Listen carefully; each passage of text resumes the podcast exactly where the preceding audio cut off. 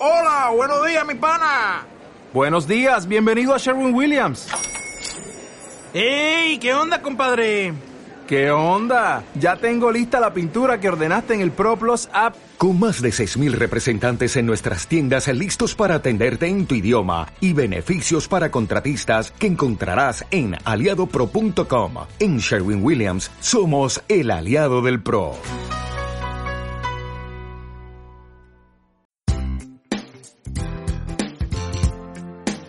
Bienvenido a Outliers, conversaciones de negocio con gente atípica.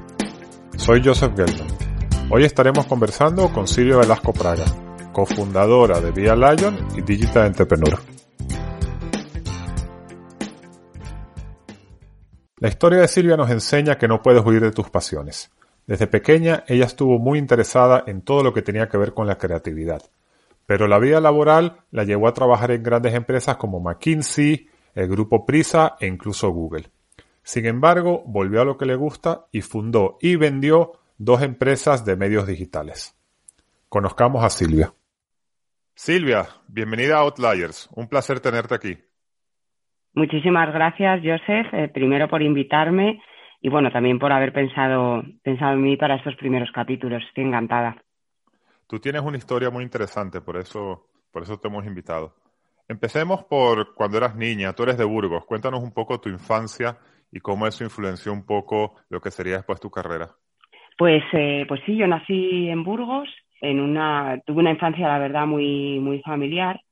Eh, importante destacar que, que, fui la primera, la primera nieta de una familia muy niñera y bueno, la verdad es que viví en un contexto de mucho trabajo en el sentido que mi padre era directivo de grandes de grandes empresas aquí en Burgos y viajaba mucho y bueno llevaba típica vida de ejecutivo. Y mi madre mm, ha sido catedrática de, universidad con lo cual ha tenido también una vida profesional plena y muy muy entregada no entonces yo eh, aparte de estar mucho tiempo con mis padres que por supuesto fue así pues también viví mucho tiempo pasé mucho tiempo con mis abuelos maternos y mi abuelo tenía, tenía un despacho en casa eh, donde trabajaba y, y, bueno, yo creo que, que, mi vida profesional empieza precisamente en ese despacho, ¿no? Eh, yo escribiendo y ayudando a mi, a mi abuelo y, y, bueno, como curiosidad, por ejemplo, pues yo aprendí a escribir a máquina antes que a mano, porque mi abuelo me enseñaba las letras y yo hacía cartas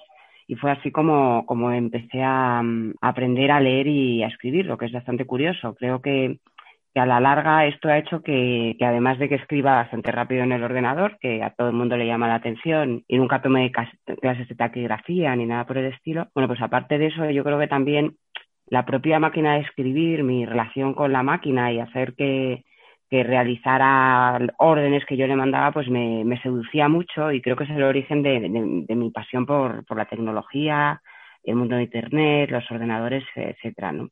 Pero esto es interesante que, bueno. que hay que puntualizarlo porque, claro, mucha de la gente que estará escuchando nunca utilizó una máquina de escribir. Pero en, cuando nosotros éramos niños, la máquina de escribir era la tecnología. Y era una diferencia y, y, tenías acceso a una máquina de escribir, podrías hacer los trabajos del cole de máquina de escribir. Y ya cuando pasabas de la máquina de escribir analógica a la eléctrica, que no era un procesador de palabras, sino simplemente sí, era una sí, máquina sí, que la enchufabas, iba más rápido, escribía más rápido, era, era, todo un tema. Entonces ese tema de la relación con la máquina de escribir como entrada a la tecnología es interesante. De otra época, digamos. De otra época, pero es verdad que era la única en el ámbito eh, profesional era de las pocas tecnologías que había, ¿no? Y sí, recuerdo el paso a la máquina de escribir eléctrica y también recuerdo cuando se empezó a poder borrar lo que habías escrito. Esto, esto era un tema con una máquina de escribir. Te Gran paso. confundía, sí. y, y, bueno, tenías que poner otro, un folio debajo para poder corregirlo y, y, y, bueno, a su manera era una máquina muy básica, pero efectivamente fue el primer contacto con la tecnología en el ámbito profesional, ¿no? Con cuatro o cinco años que tenía yo. Y aparte de esto, entiendo que te gustaba pintar. Yo siempre he sido pésima pintora y, he dibujado muy mal, pero es verdad que, me llamaba muchísimo la atención el mundo de los anuncios y el mundo de las marcas. Y de hecho me pasaba pues, jugando, ya siendo un poco más mayor, con ocho o nueve años, pues me, me, dedicaba a inventarme marcas de tiendas y les hacía el logotipo. eh, un logotipo muy rudimentario y muy de niño, pero, pero la verdad es que me gustaba y me, me fascinaba todo ese trabajo creativo, ¿no? Y, bueno, yo por aquel tiempo pues eh, era considerada una persona como muy de letras, muy de, literatura, de escribir, etcétera, y, y barajé, pues cuando hablábamos de que quería estudiar, pues barajé varias opciones, pero la realidad es que yo lo que verdaderamente quería estudiar era publicidad. Eh, yo era muy buena estudiante y tenía buenas notas, y entonces mi padre, eh, que era muy disciplinado, me dijo que él no me iba a pagar la, la carrera de publicidad porque consideraba que yo mm, podía aspirar a algo más, ¿no? Como dando a entender que aquello de los anuncios em, era, era, era algo vulgar, ¿no? O algo para gente con, con, menos talento que yo. Irónicamente. Esto es un poco como Pete Campbell, ¿no? De, de Mad Men, que era de una familia aristocrática de Nueva York y que el papá lo despreciaba toda la vida porque, porque era publicista, por más de que él iba muy bien y era muy exitoso. O sea que eres pues la Pete, la Pete Campbell española, mira, hemos aprendido. Bueno, por lo menos de, mi familia, porque a día de hoy, a pesar de que lógicamente me respetan, incluso admiran mi trabajo, pues soy la única a la que le interesa el mundo de la publicidad. Digamos que, que, mi familia eh, eh, siempre ha sido muy agnóstica y muy alejada de, de ese mundillo, ¿no? Pero bueno, yo quería estudiar publicidad, mi padre, sobre todo mi padre, se oponía muchísimo. Y, bueno, al final, eh, siguiendo los pasos de mi madre, yo iba a estudiar literatura inglesa, y, pero algo dentro de mí se revolvía y decía, no, yo no quiero eso, yo es que además lo que quiero hacer es irme a vivir a Madrid. Y sin que mis padres lo supieran, eh, me fui a Madrid con 18 años y me matriculé en, en, lo que entonces eran ciencias empresariales, que hoy es ADE, Administración de Empresas, ¿no? Y me matriculé, no dije nada y un buen día llegó la carta de que me habían admitido en, en Madrid en ciencias empresariales. En mi casa se montó un, un pequeño drama y, y, bueno, al finalmente pues, eh, pues pude, tuve la suerte de poder irme a Madrid, de estudiar empresariales, que tampoco me atraía particularmente, pero que me acercaba al mundo de la empresa y bueno, y sinceramente pues eh, me permitía irme a Madrid. Y, pero, pero ¿por qué querías irte a Madrid? Por la fascinación hacia la gran ciudad. Yo había estado toda mi infancia en Burgos, es verdad que había viajado bastante con mis padres, pero desde el, que era mi tierna infancia, desde mis primeros viajes a Madrid, recuerdo la fascinación por las casas altas, por, la castellana, que tenía muchos carriles de circulación, em, eh, tenía muchas ganas de dejar la ciudad pequeña y ir a vivir a una ciudad grande donde fuera anónima. Piensa que en las ciudades pequeñas nos conocemos todos, y, bueno, quería anonimato de gran ciudad y algo parecido al mundo de la publicidad y de la empresa. Así que, así que allí me fui. Muy bien. ¿Y qué pasó? ¿Cómo fue tu llegada a Madrid? ¿Qué hiciste?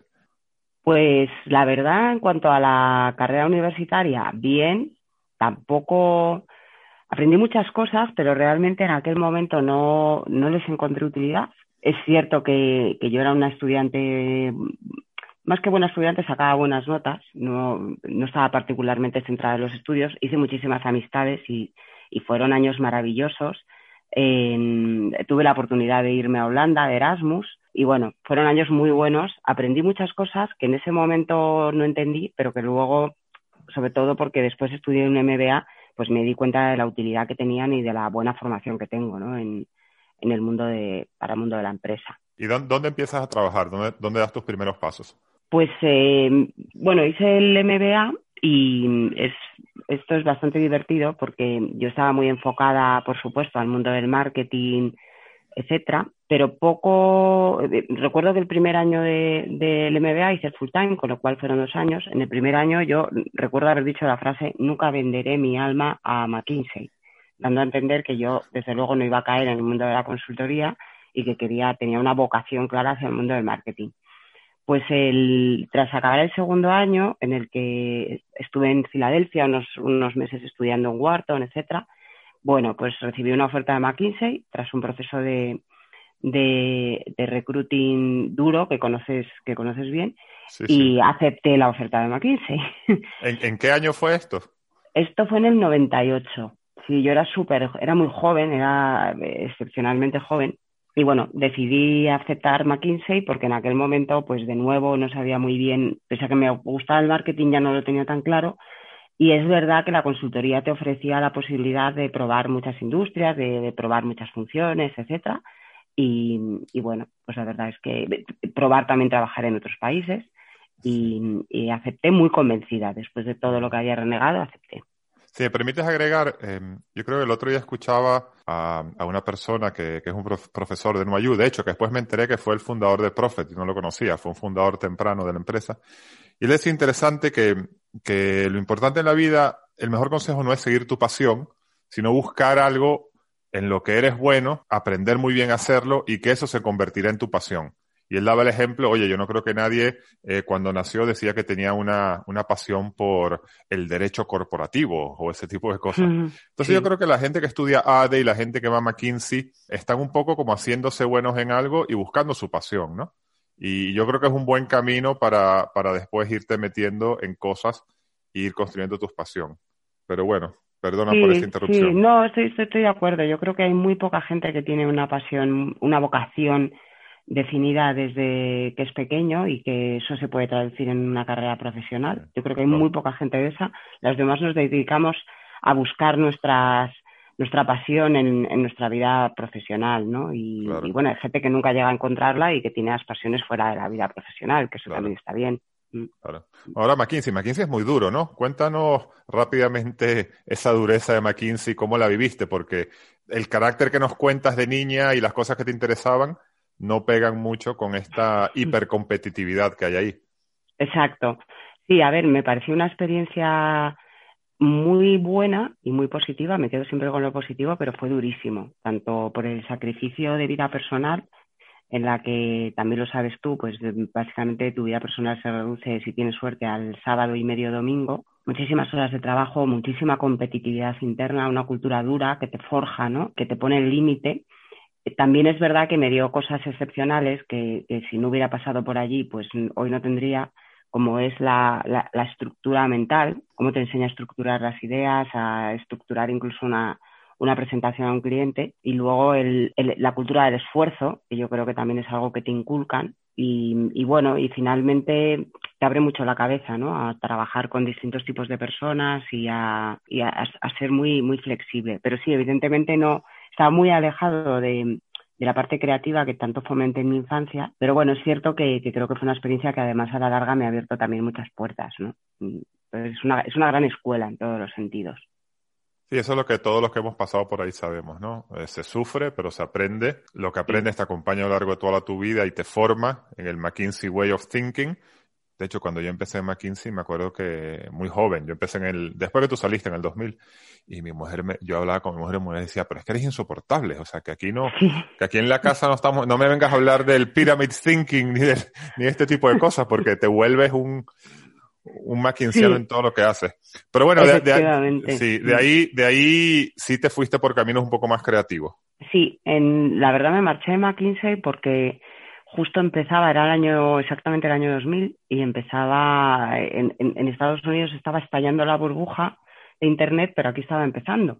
Y me marché a, a uno de los dos grandes proyectos que hubo en España en aquel tiempo. Uno era Telefónica Interactiva y el otro era Eres Más, que era propiedad de Retevisión, aún lo que hoy ha sido todo integrado dentro de Orange, pero fue el primer portal español que se lanzó, eh, que era un portal, porque me imagino que muchos de, los que nos escuchan pues ni siquiera lo saben. Un portal era como una página web donde había muchísimas categorías, eh, pues podías encontrar contenido de música, podías encontrar contenido de motor, las noticias, entretenimiento.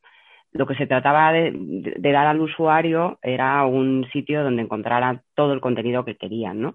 Y, bueno, fue una experiencia increíble. Yo fui la empleada número 22 de Eres Más y me incorporé en un rol que además era precioso, que era buscar eh, alianzas con gente que ya estuviera haciendo contenido en el mundo offline o incluso pioneros online para integrarlos dentro del, del portal. Con lo cual ahí pues tuve la oportunidad de darle a la creatividad pensando qué tipo de contenidos podrían interesar a la gente, y luego ponernos a buscar quién lo estaba, lo estaba haciendo y cómo llevarlo al, mundo digital. Es importante destacar que, la primera revolución de Internet fue una revolución de contenido. Entonces, eh, en lo que tú estabas, que si bien es cierto que empezó quizás en Estados Unidos en el 96, 97, y aquí un poquito más tarde, con Terra eh, y otro tipo de cosas, era realmente dónde había que estar en Internet, porque Internet inicialmente era un gran publishing house. Y, la mm. primera revolución de Internet fue la del contenido, que, después vimos que, que, bueno, que aquello estalló en una burbuja, que ahora nos contarás por qué estalló y cómo la viviste. Pero lo que quiero resaltar es que tú estabas en el punto más hot. Esto quizás sería como haber entrado en, en Uber en el momento en el cual estaba empezando el tema de la, de la economía colaborativa. Totalmente, y lo has dicho bien, la primera revolución fue la del contenido, porque hasta entonces Internet era puramente una, una herramienta de transmisión de información, pero no, no había nada útil para el usuario y, y, esa fue la primera revolución, volcar contenido de interés para, para los usuarios que se conectaban, ¿no? Piensa que por entonces no existía ni Google, con lo cual el, los portales eran la, la, entrada, la puerta de acceso a todos los contenidos que había, que había en Internet, ¿no? Y, bueno, hicimos cosas muy, muy divertidas, desde pues integrar, por ejemplo, el, el primer mm, portal de motor que, que, hubo en España, AutoCity, que estaban en Zaragoza, me acuerdo de ir a verles y convencerles para ser integrados dentro del portal. Me acuerdo de ir a visitar las revistas que hacían patrones para coser, para tejer, para hacer encajes de bolillos, se llamaban Manos Maravillosas. Me acuerdo de ir a visitarles y convencerles de que, de que los patrones se podían subir a Internet y que allí había público nuevo, etcétera. Incluso hicimos algo que, que miras atrás y dices, wow, en el año 2000 digitalizamos el archivo de televisión española. Recuerdo perfectamente ver colgado en el portal el vídeo de, de, las empanadillas de Móstoles de martes y 13, ¿no? que yo creo que queda ahí en el, en el imaginario de toda la sociedad española. Y, y, bueno, lo digitalizamos, lo subimos a Internet. ¿Por qué pinchó la, la burbuja? Bueno, pues primero porque había muy pocos usuarios, esa era la realidad. Estamos hablando de que a lo mejor había 10.000, 15.000 usuarios eh, que verdaderamente pudieran consumir aquel contenido.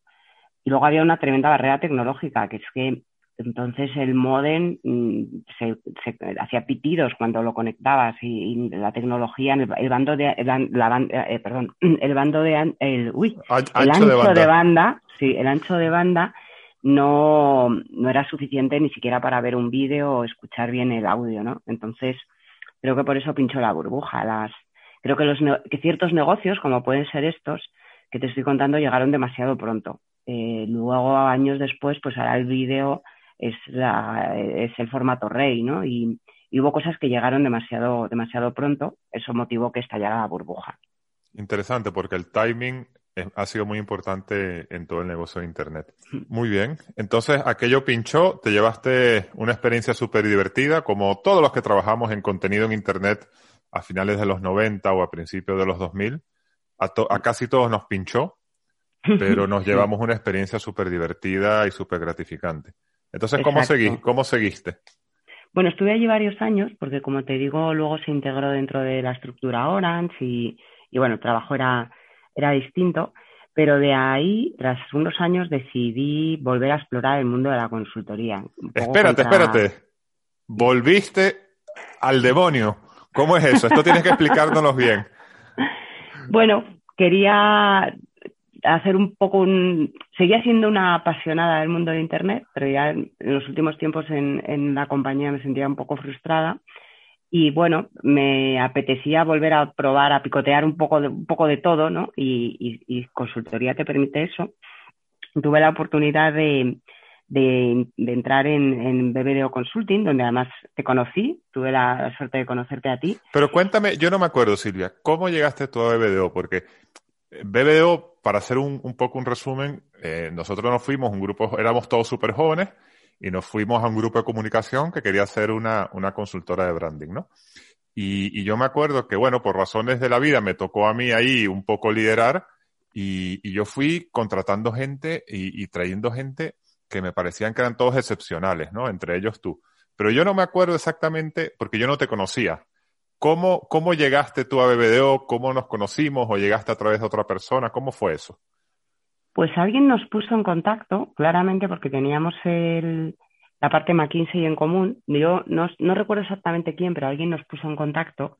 Y bueno, como yo había, por supuesto, había estado en McKinsey y además tenía algo de experiencia en, en Internet y recuerdas que uno de nuestros clientes era Terra en, en BBDO, pues yo creo que por aquello la cosa cuajó. Y a mí la verdad me, me, gustó, me interesó desde el principio y me gustó mucho la idea de hacer una consultoría de, de marca, ¿no? Creo que, que éramos, que en eso fuimos de los primeros, por no decir los primeros en, en España, en hacer una consultoría um, estratégica, pues que ayudara a las marcas a posicionarse, incluso a cosas que hoy son tan evidentes como que tu identidad de marca o tu logotipo tiene que proyectar lo que quieres, eh, lo que quieres representar en, eh, ante el consumidor, ¿no?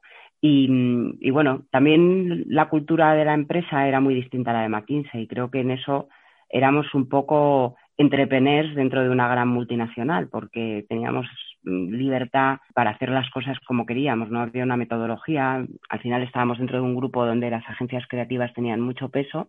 Y bueno, nosotros como consultores pues yo creo que teníamos una libertad, una libertad total que en otro tipo de consultoras muchísimo más grandes y mucho más, más estructuradas no, no lo hubiéramos tenido. Aparte de un equipo fantástico, como has dicho, que yo creo que que es de las empresas donde yo más me, he encontrado un nivel más alto con, con, muchísima diferencia al resto. Sí, es que eso es lo que da el tiempo, ¿no? Yo creo que ahí el, el tiempo de ir construyendo un equipo uno a uno, uno a uno. Sí, eh, sí. Y bueno, muchos, muchos pasarán por acá. Javier pasará por acá. Estoy hablando con Marta a ver si pasa también por el podcast. Así que eh, los oyentes ya irán conociendo al equipo de BBDO poco a poco, que era excepcional, como tú dices.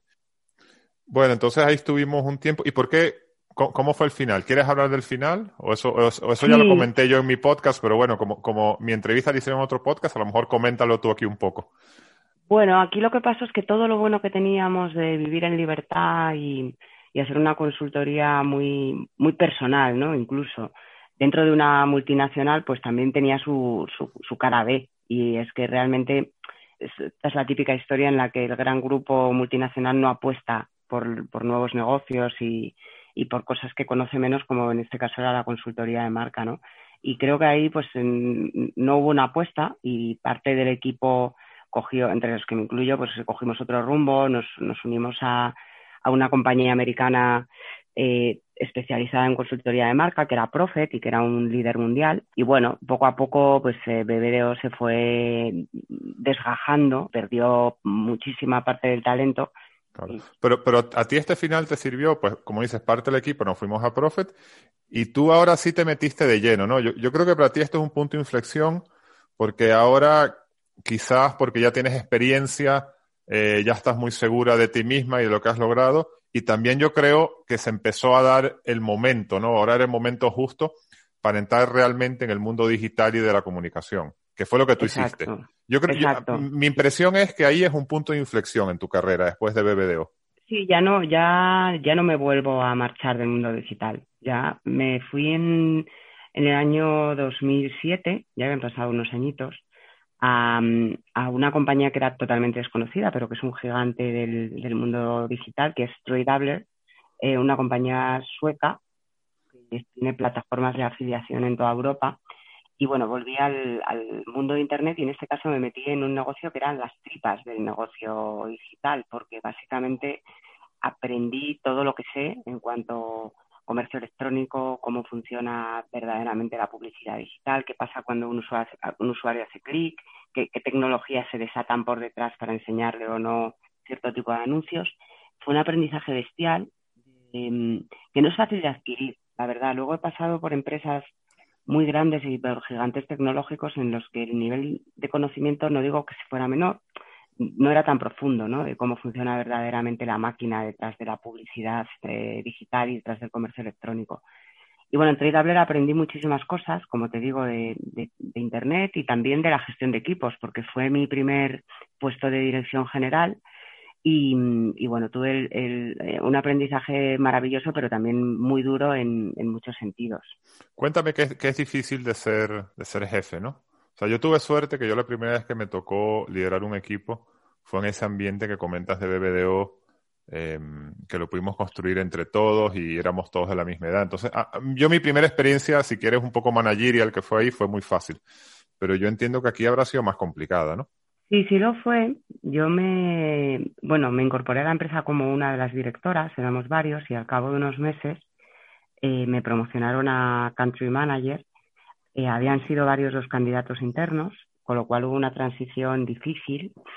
bueno, primero tengo que remarcar que, el, ambiente siempre fue buenísimo y que mi relación con todo el equipo de Tradable es fantástica. O sea, que no había nada personal en todo esto, pero la realidad es que después de nombrarme, el 50% del equipo se marchó.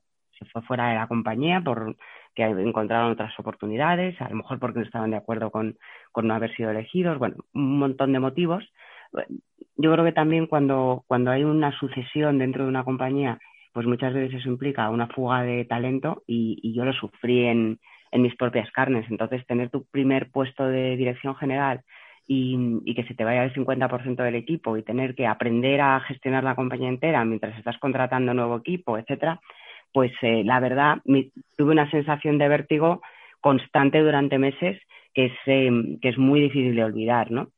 También, por ver siempre lo positivo, pues tuve la oportunidad de formar mi propio equipo. Y creo que eso eh, es muy gratificante y al final, tras los meses durísimos del comienzo, pues luego te me permitió eh, bueno, pues tener un, equipo muy, muy, muy afín a mí.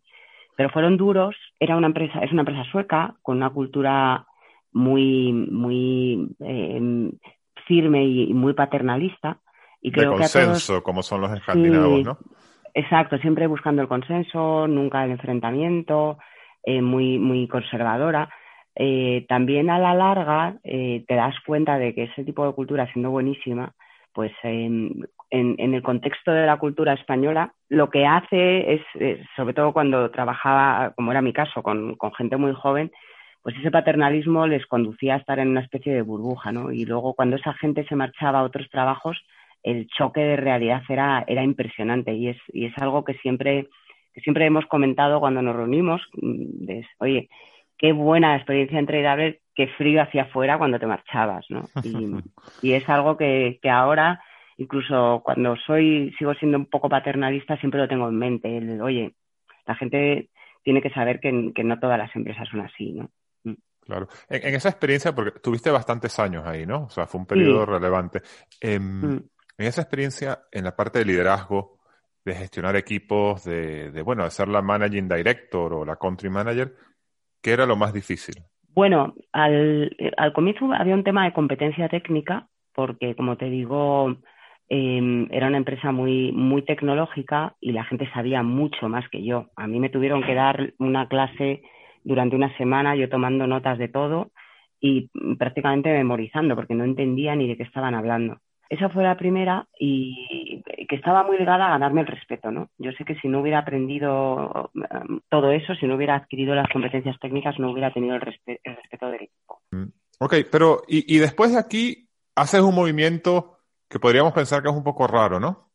Te vuelves a, un, a una gran compañía que está en el ojo del huracán, eh, con un modelo de negocio en cuestión que es Prisa. Entonces, cuéntanos un poco por qué te vas a Prisa y qué haces ahí.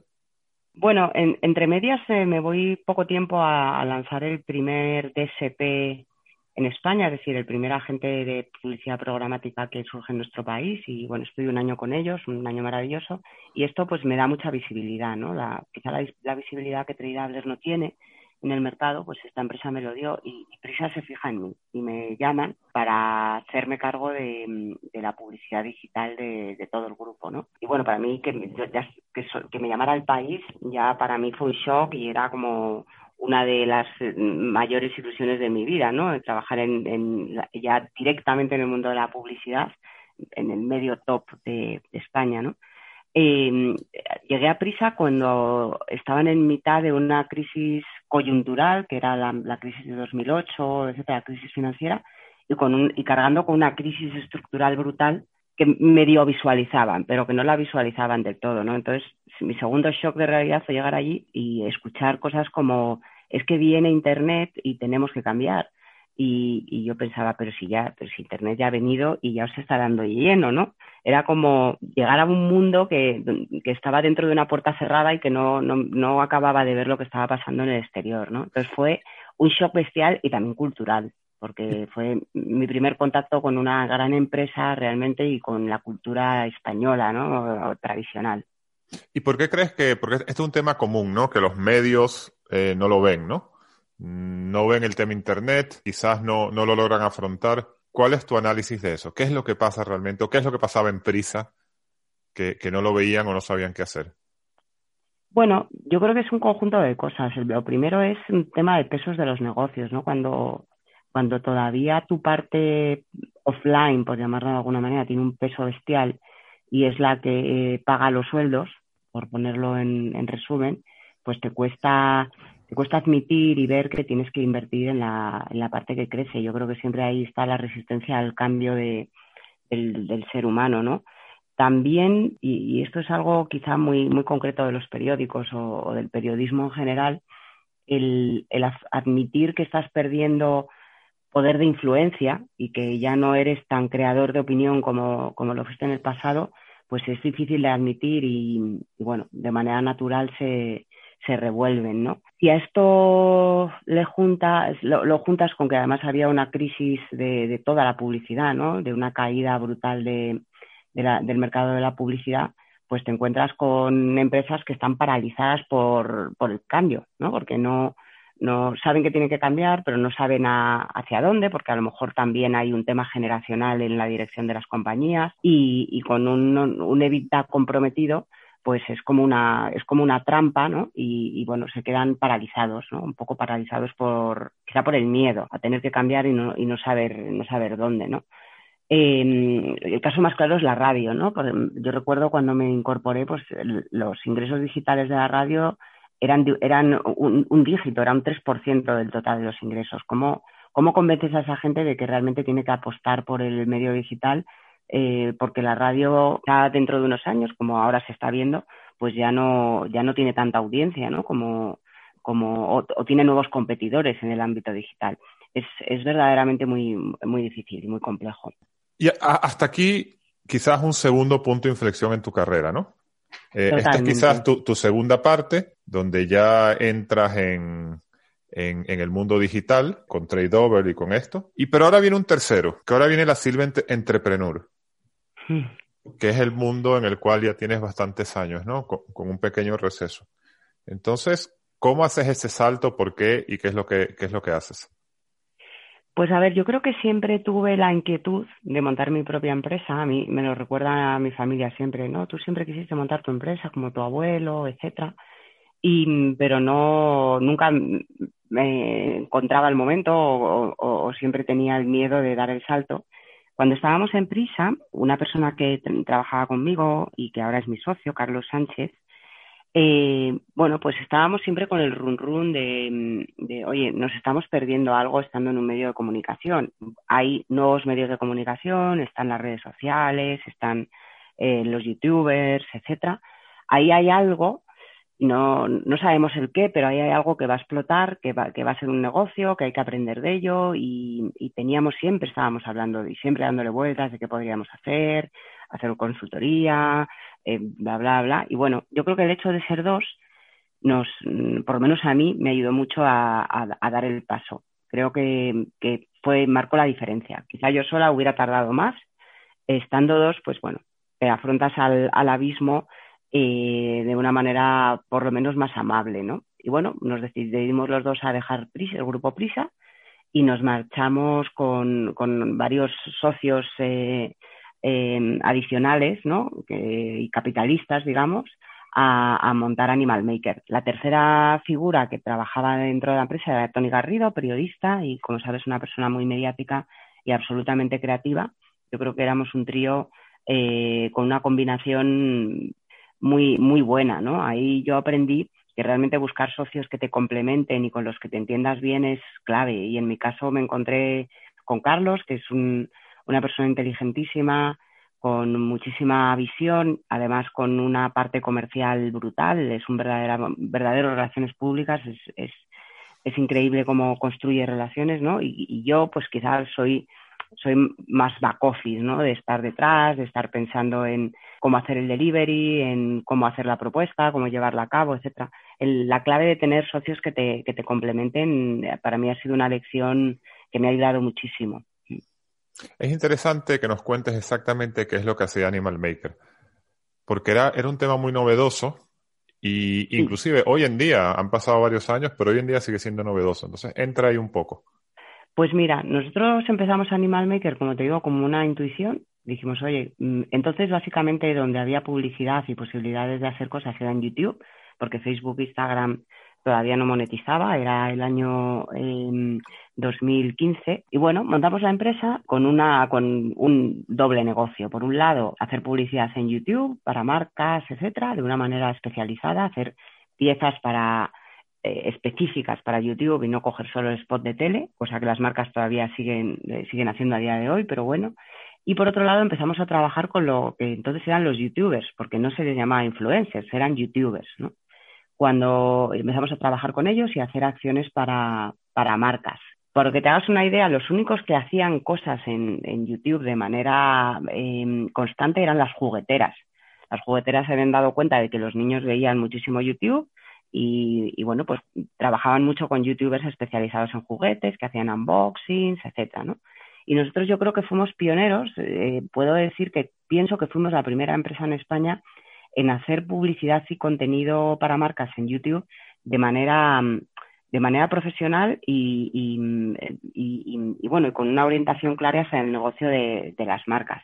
Y bueno, tuve la oportunidad de conocer el mundo de los youtubers, un mundo fascinante y, difícil en, en, todos los sentidos, ¿no? Fue y sigue siendo una, toda una experiencia trabajar con, con lo que llamamos los monomedios, ¿no? Personas que son medios de comunicación en sí mismos.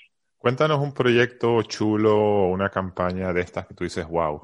Pues a ver, yo creo que mm, yo creo que muchas, por señalar y también porque todavía seguimos trabajando con ellas, pues eh, pues todo lo que hemos hecho con, con Samsung, la marca, ¿no? Fíjate, desde 2015 hasta hoy, habiendo trabajado siempre el, el, mundo de los influencers, hemos, eh, hemos hecho muchísimas cosas. Hemos hecho desde clases o, bueno, formaciones a youtubers dentro de nuestra oficina, eh, dadas por Samsung para saber utilizar la cámara, etcétera. Hemos hecho, hemos sido de los primeros en hacer retransmisiones en streaming de todos los eventos de Samsung en Nueva York, con comentaristas españoles que eran influencers. Incluso hicimos el primer festival de, youtubers en, España que se llama All Samsung Mad Fan. Hicimos dos ediciones y bueno, aquello fue, aquello fue brutal. Fue una experiencia increíble porque era llevar el mundo de Internet al, a un polideportivo lleno de chavales entre 10 y 16 años, ¿no? Fue, fue muy loco aquello. Claro. Bueno, entonces, ¿esta compañía la termináis vendiendo? Entiendo que aquí tú eras una socia minoritaria, así que rica no te hiciste, pero bueno, te hiciste rica en experiencia. me, hice, me hice muy rica en experiencia, en aprendizaje y, y, sí, me hice muy rica en muchas cosas. Y como el hombre y la mujer somos los únicos que tropezamos dos meses con la misma piedra, te fuiste a Google. Bueno, pues justo en el momento en el que vendemos Animal Maker a otra compañía, a una multinacional, pues me irónicamente, paradójicamente me llaman, me llama Google, que tiene un proceso abierto, y bueno, pues yo coqueteo al principio y dices, oye, voy a ver de qué va esto, ¿no? Eh, cada vez hay más entrevistas, acabo haciendo nueve entrevistas, un proceso de selección largo en meses y, también complicado. Y, bueno, yo tenía la espinita, ¿no? De haber trabajado para una de las eh, Big Four eh, o Big Six, según se mire, y me hacen una oferta. Y la verdad, eh, soy un mar de dudas en aquel momento, deshojando la margarita de, oye, quiero seguir en, en el mundo entrepreneur y montar otra cosa, o qué hago, qué hago. La verdad es que mi, mi espinita me pudo y me fui a Google con dudas, pero con muchísimas ganas de, de, descubrir lo que es este gigante de Internet por dentro, ¿no? Y la verdad es que en ese, en ese sentido me siento súper privilegiada porque muy poca gente lo puede ver y es absolutamente increíble ver cómo funciona Google por dentro. Es impresionante. ¿Qué te impresionó más de Google? Bueno, es eh, muchas cosas. El primero el, es, es como la empresa de la felicidad, es el mundo feliz, ¿no? la cultura, lo que emana, siendo muy exigente, yo creo que no hay que confundir que sea la felicidad con, con la falta de exigencia, siendo una cultura muy exigente, muy americana, muy por objetivos, en, en Google tienes todas las facilidades del planeta, ¿no? O sea, no, no hay límites.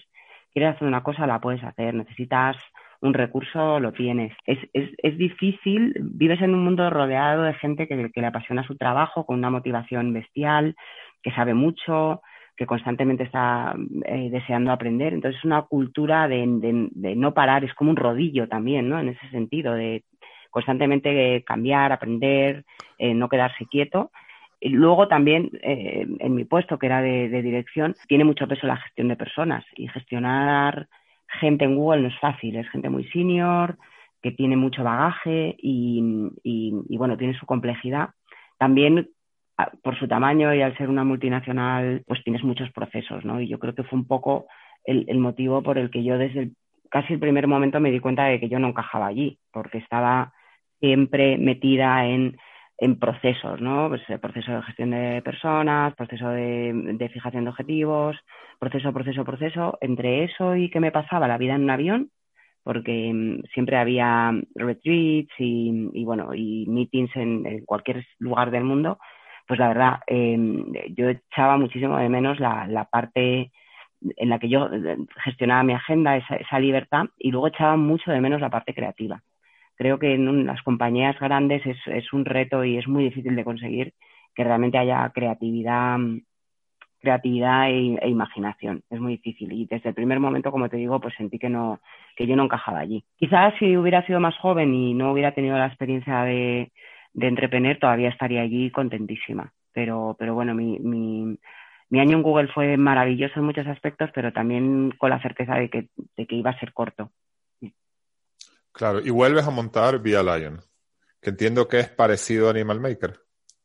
Bueno, tiene más, mucho más peso la, bueno, por contarte un poco la historia, eh, me, decido marcharme de, Google y, y, bueno, acabo mi etapa allí con muy buenos recuerdos y muy buena relación con todo el mundo. Y tengo la oportunidad de volver a trabajar con mi socio, con, con Carlos, y bueno, llegamos a un acuerdo por el cual pues yo entré de nuevo en el accionariado de lo que él acababa de montar, ¿no? Que, eh, donde, bueno, era parecido hacemos mucha más distribución de contenidos, eh, mucho más que, generación de contenido propio. El único contenido que creamos es realmente para marcas, ¿no?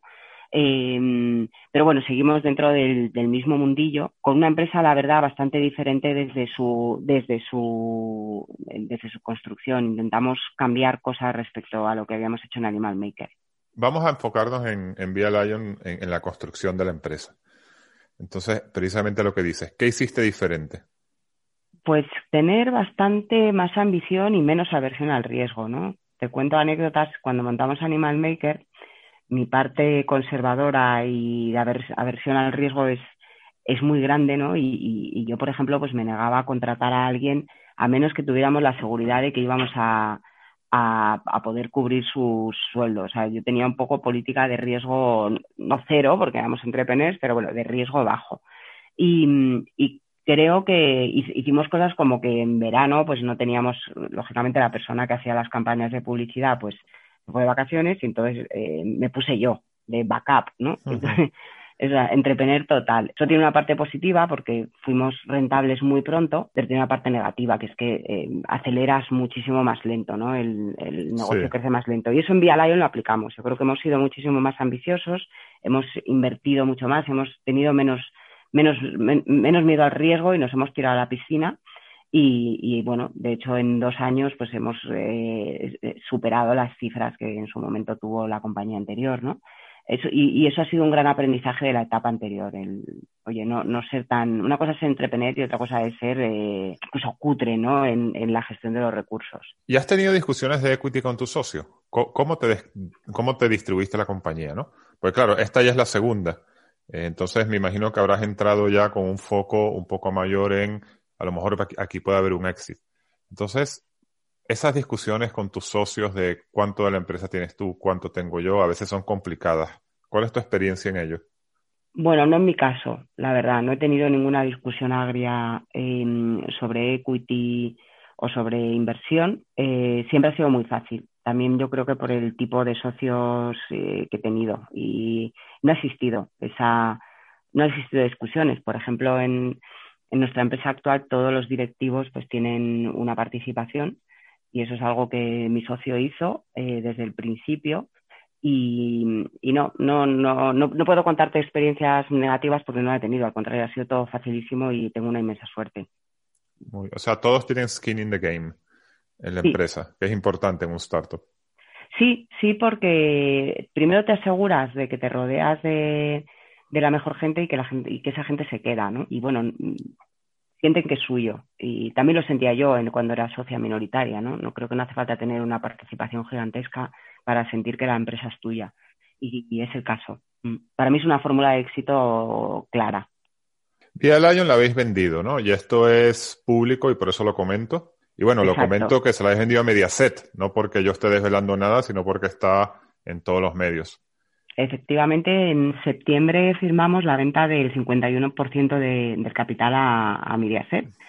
Y, nada, con la verdad muy orgullosos y muy contentos de lo conseguido, porque también pensamos que, el match entre la mayor televisión de España y lo que nosotros hacemos, que es publicidad y contenido en, redes sociales y en YouTube, pues el match es, es perfecto, ¿no? Son las, las tres pantallas, la de la televisión, la del ordenador y la del móvil. Y, Mediaset no se parece un poco a lo que era Prisa, salvando un poco las distancias, porque esto es mucho más audiovisual y, han pasado varios años. Pero no te enfrentas a la misma situación. Bueno, nosotros seguimos operando como compañía independiente, entonces no, no estamos integrados dentro de Mediaset, pero bueno, sí me veo expuesta pues a, algunas algunas conversaciones y discusiones que me recuerdan bastante a la época de prisa, ¿no? Como, oye, pues es que digital canibaliza, eh, hay ciertas cosas que sí que son parecidas, también en, la dificultad para transformarse. Creo que hay una diferencia brutal y, definitiva en todo esto y es que las televisiones a día de hoy tienen todavía una solvencia financiera que la prensa ya hace muchos años que perdió, ¿no? Y creo que eso marca la diferencia para poder transformarte, el tener un evita todavía bestial y poder invertir y adquirir cosas fuera, como podemos ser nosotros, pues que te primero te te ayuden a diversificar y segundo, pues también a ir adquiriendo e integrando competencias y know-how distinto. Entonces, las dinámicas humanas son, pueden ser similares, la capacidad de reacción y de transformación creo que, es mucho más muy diferente en una televisión versus un medio escrito. Entonces, hemos visto, nos has contado toda tu carrera, súper interesante, la verdad, te agradezco mucho que hayas estado aquí. Para terminar, si tú reflejas, eh, perdón, reflexionas sobre todo lo que nos has contado, indudablemente tú has sido exitosa. Y yo sé que el, éxito cada persona lo valora de manera distinta, pero viéndolo desde afuera diríamos que, has tenido mucho éxito.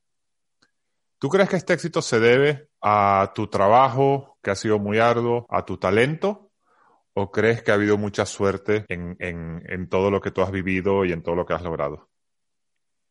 Bueno, lo primero matizar que para mí el, éxito, y esto es, es verdad, ¿eh? no es una frase manida, para mí el éxito es disfrutar de mi trabajo y lo sigo haciendo. Con lo cual, si eso además me permite tener los medios para tener una buena vida para mí, para mi familia, etcétera, pues es, es perfecto.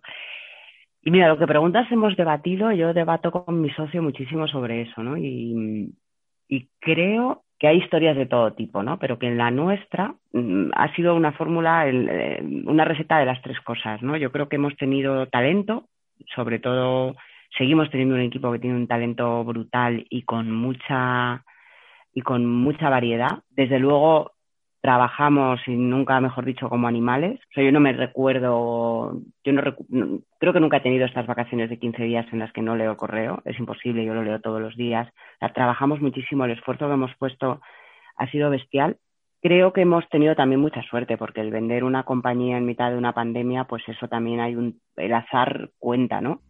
Creo que, que la suerte y no si te encuentra y no tienes talento y, no, no prospera y directamente si no te esfuerzas y no pones un trabajo bestial encima de la mesa, la suerte no existe.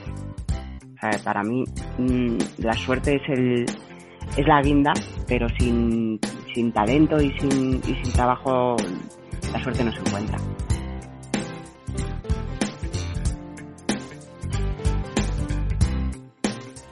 Esto fue Outliers. El capítulo de hoy fue grabado el 2 de enero del 2021 mediante llamada de Zoom. Lo mezclamos utilizando Audacity.